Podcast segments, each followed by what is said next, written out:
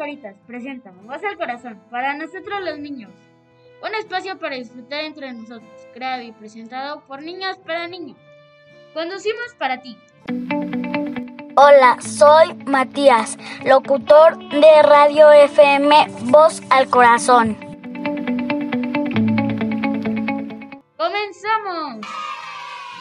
El tema de hoy será una calaverita muy tradicional. ¿De qué tratará, Miss Miri? Hola Matías, muchas gracias por esa presentación. Así es, el día de hoy nos pusimos muy ad hoc con las fiestas que vienen, que es el Día de Muertos.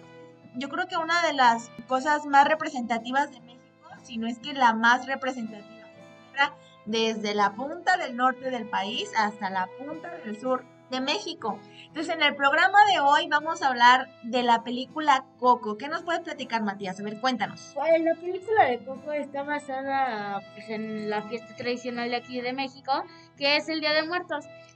Que muchos lo confunden con Halloween, pero Halloween solo se festeja en Estados Unidos y eso es en octubre.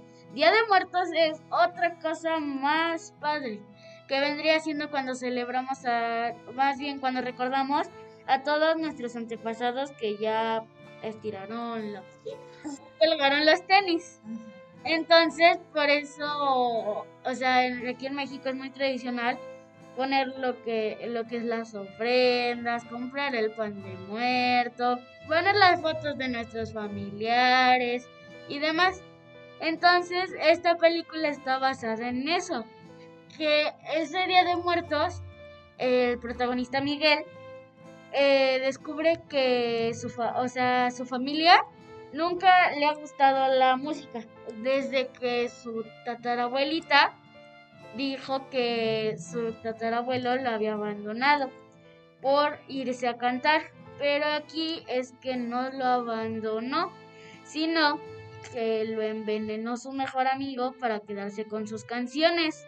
Entonces, este, ella pensaba que lo había abandonado, pero no, o sea, eso no era verdad.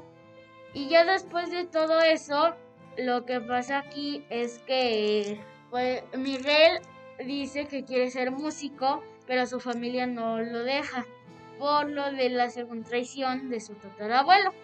Entonces Miguel va a un lugar que es donde está la tumba de Ernesto de la Cruz y de ahí agarra la guitarra para y bueno, lo que no sabía Miguel es que esa guitarra lo iba a llevar al mundo de los muertos. Entonces, este, toca la guitarra y al momento de que la toca, se transporta al mundo de los muertos. O más bien se es un espíritu. Ok, vamos entendiéndolo, desmenuzándolo poco a poco.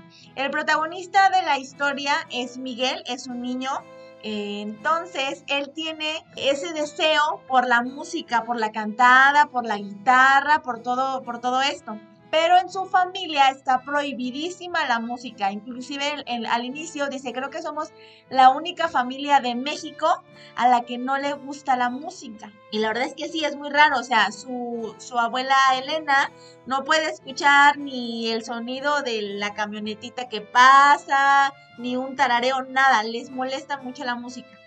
Entonces, Miguel es el protagonista, tiene este deseo, este sueño de ser músico. Después está su abuela Elena, después está su bisabuela Coco. Y después está su tatarabuela Imelda, que ya falleció, falleció antes de que Miguel naciera. Entonces, eh, a su abuela Imelda la deja su esposo por la música, o al menos eso es lo que se cree, eso es lo que piensa toda la familia que el, el tatarabuelo de, Miguel los abandona, prefiere la música que a su familia. Entonces, como prefirió la música, está prohibidísimo hablar de él y está prohibidísimo hablar de la música. La familia es una familia que se dedica pues a hacer zapatos y, todo este rollo, ¿no? Entonces Miguel el Día de Muertos eh, quiere ir a un concurso de talentos, necesita una guitarra para cantar, pero su abuela se la había roto. Entonces va a la tumba de Ernesto de la Cruz, un súper famosísimo, y ve una guitarra. Entonces a Miguel pues se le hizo fácil tomarla prestada y cuando la comienza a tocar, pues sopas, que resulta que ya ve puro muertito y calaveritas y todo, porque en el Día de Muertos uno le pone cosas a los muertitos, no se las quita. Entonces por eso se transporta a donde nos dices Matías, que es el mundo de los muertos. Ahí se encuentra con su familia, con sus ancestros.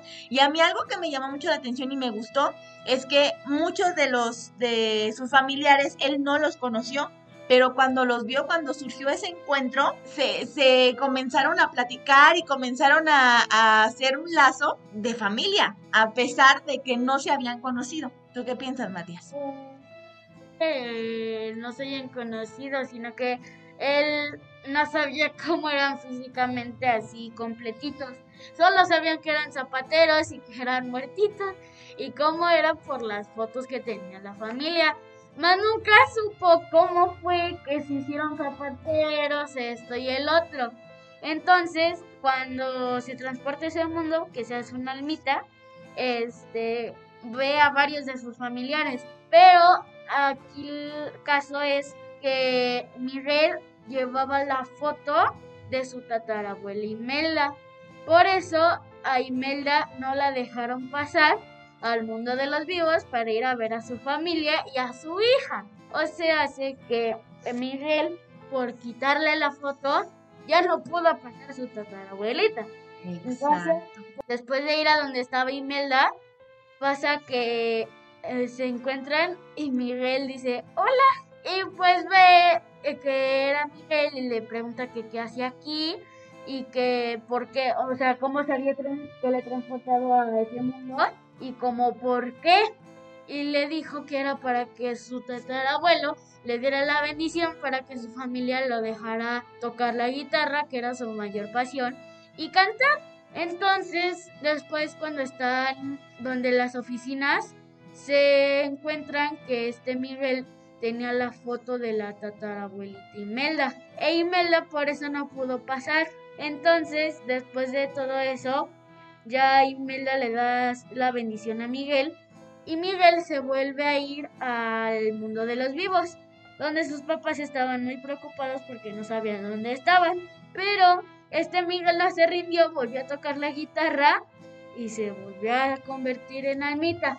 Es que eh, vamos a hacer aquí un paréntesis para explicar que la eh, Miguel solo podía regresar al mundo de los vivos si un familiar le daba su bendición. Entonces, este familiar, pues fue su tatarabuela Imelda, pero se la dio con una condición, que jamás volviera a tocar la eh, música, ni cantar, ni tocar guitarra, ni nada. Entonces a Miguel se le hizo fácil aceptar, sí, está bien, recibo tu bendición, se regresa al mundo de los vivos, pero comienza otra vez a encontrarse con la guitarra de Ernesto de la Cruz y la toca y sopas, se regresa al mundo de los, de los muertos porque no cumplió con esa cláusula que le decía a su tatarabuela Imelda. O sea, hace que no cumplió la promesa que le hizo a su tatarabuela. Por eso se teletransportó al mundo de los... Exacto, y como su tatarabuela Imelda no quería darle la bendición libre, o sea, como está bien, te doy la bendición, tú haz lo que te dicte tu corazón, le ponía de condición que no eh, supiera nada más de la música. Entonces dijo, ¿sabes qué? Yo no quiero esa bendición, yo quiero, la música está en mis venas, yo quiero hacer música, yo quiero cantar, entonces yo voy a buscar a mi tatarabuelo Ernesto de la Cruz, porque Miguel creía que su tatarabuelo era Ernesto de la Cruz, este famosísimo. Entonces se encuentra en su camino con Héctor, que es un muertito que ya está olvidado, ya está a punto de morir para siempre, porque los muertitos eh, bueno, las personas que, fallecen, se dice que no mueren del todo, solamente se mueren cuando ya nadie los recuerda. Entonces Héctor estaba, estaba por olvidarlo, la última persona que lo recordaba, ya estaba a nada de morir para siempre. Se encuentra con Miguel y le dice, está bien, yo te ayudo a encontrar a Ernesto de la Cruz, pero tú me tienes que prometer que cuando regreses al mundo de los vivos vas a poner mi foto en el altar que Héctor pueda ir con su hijita y que la pueda volver a ver antes de que sea olvidado por ella. Entonces, este, o sea, entre que Miguel sea amigo de Héctor, van los dos a buscar a Ernesto de la Cruz. Entonces se topan que hay un concierto, un, sí, un concierto. Entonces, este, Miguel dice, bueno, yo quiero participar, pero ahí su familia ya lo estaba buscando. Y un policía vio quién era, pero lo perdió porque Ernesto le ayudó a camuflajearse pintándolo de pues un muerto, de un petateado. Entonces, este, van al concurso de talentos, al concierto, y le dice Héctor que qué canción va a cantar y qué canción va a tocar. Y le dice que él no sabe y después se viene la idea de que va a tocar una canción que muchos le que, que muchos quieren cantar pero pues ya estaban muchos cantando de diferentes maneras esa canción. Entonces se le ocurre otra que según era de Ernesto de la Cruz, pero que es la que se robó de Héctor. La, misión de, Miguel era encontrar a su tatarabuelo Ernesto de la Cruz para que le dé la bendición. Héctor le promete que le va a ayudar con la condición de que ponga su foto en el altar cuando regrese al mundo de los vivos. Finalmente entra a este concurso, eh, canta una canción que es un poco loco, padrísima la canción. Entonces finalmente logra llegar a la fiesta que está dando Ernesto de la Cruz y logra llamar la atención de él. Entonces le dice, soy tu bisnieto, no, tu tataranieto, em, y me gusta mucho la música como tú, quiero seguir los, los mismos pasos que tú. Entonces Ernesto de la, de la, Cruz pues se siente muy orgulloso porque además no es nada más que le guste la música, lo hace muy bien. Entonces él, se siente muy orgulloso y se los presenta a todos. Hay una, hay una frase que dijo Ernesto de la Cruz que a mí me gustó mucho, que dice, la música no solo está en mí, es lo que soy la música era, era como el eje central de la, en la vida de Ernesto de la Cruz. Parecía que, que era su pasión y que, bueno, no parecía, era su pasión y hacía todo por ella, luchaba, entre comillas, para, para poder seguir su pasión. Después nos dimos cuenta que, que no nada más luchaba, o sea, porque una cosa es luchar y seguir lo que te gusta y otra cosa ya es aprovecharte de los demás. a eso que hizo Ernesto de la Cruz no era lucha, era em, aprovecharse de los demás para conseguir su objetivo, que en este caso es se robó las canciones de Héctor, que también era músico, y las hizo pasar como suyas, además de que lo envenenó. Héctor, em, aparte de tener sus canciones y que haya sido envenenado, lo que pasa es que Ernesto de la Cruz es este le presenta a su tataranieto a todos, pero en especial se lo presenta primero a Pedro Infante, uno de los mejores actores que ha tenido la historia del cine mexicano.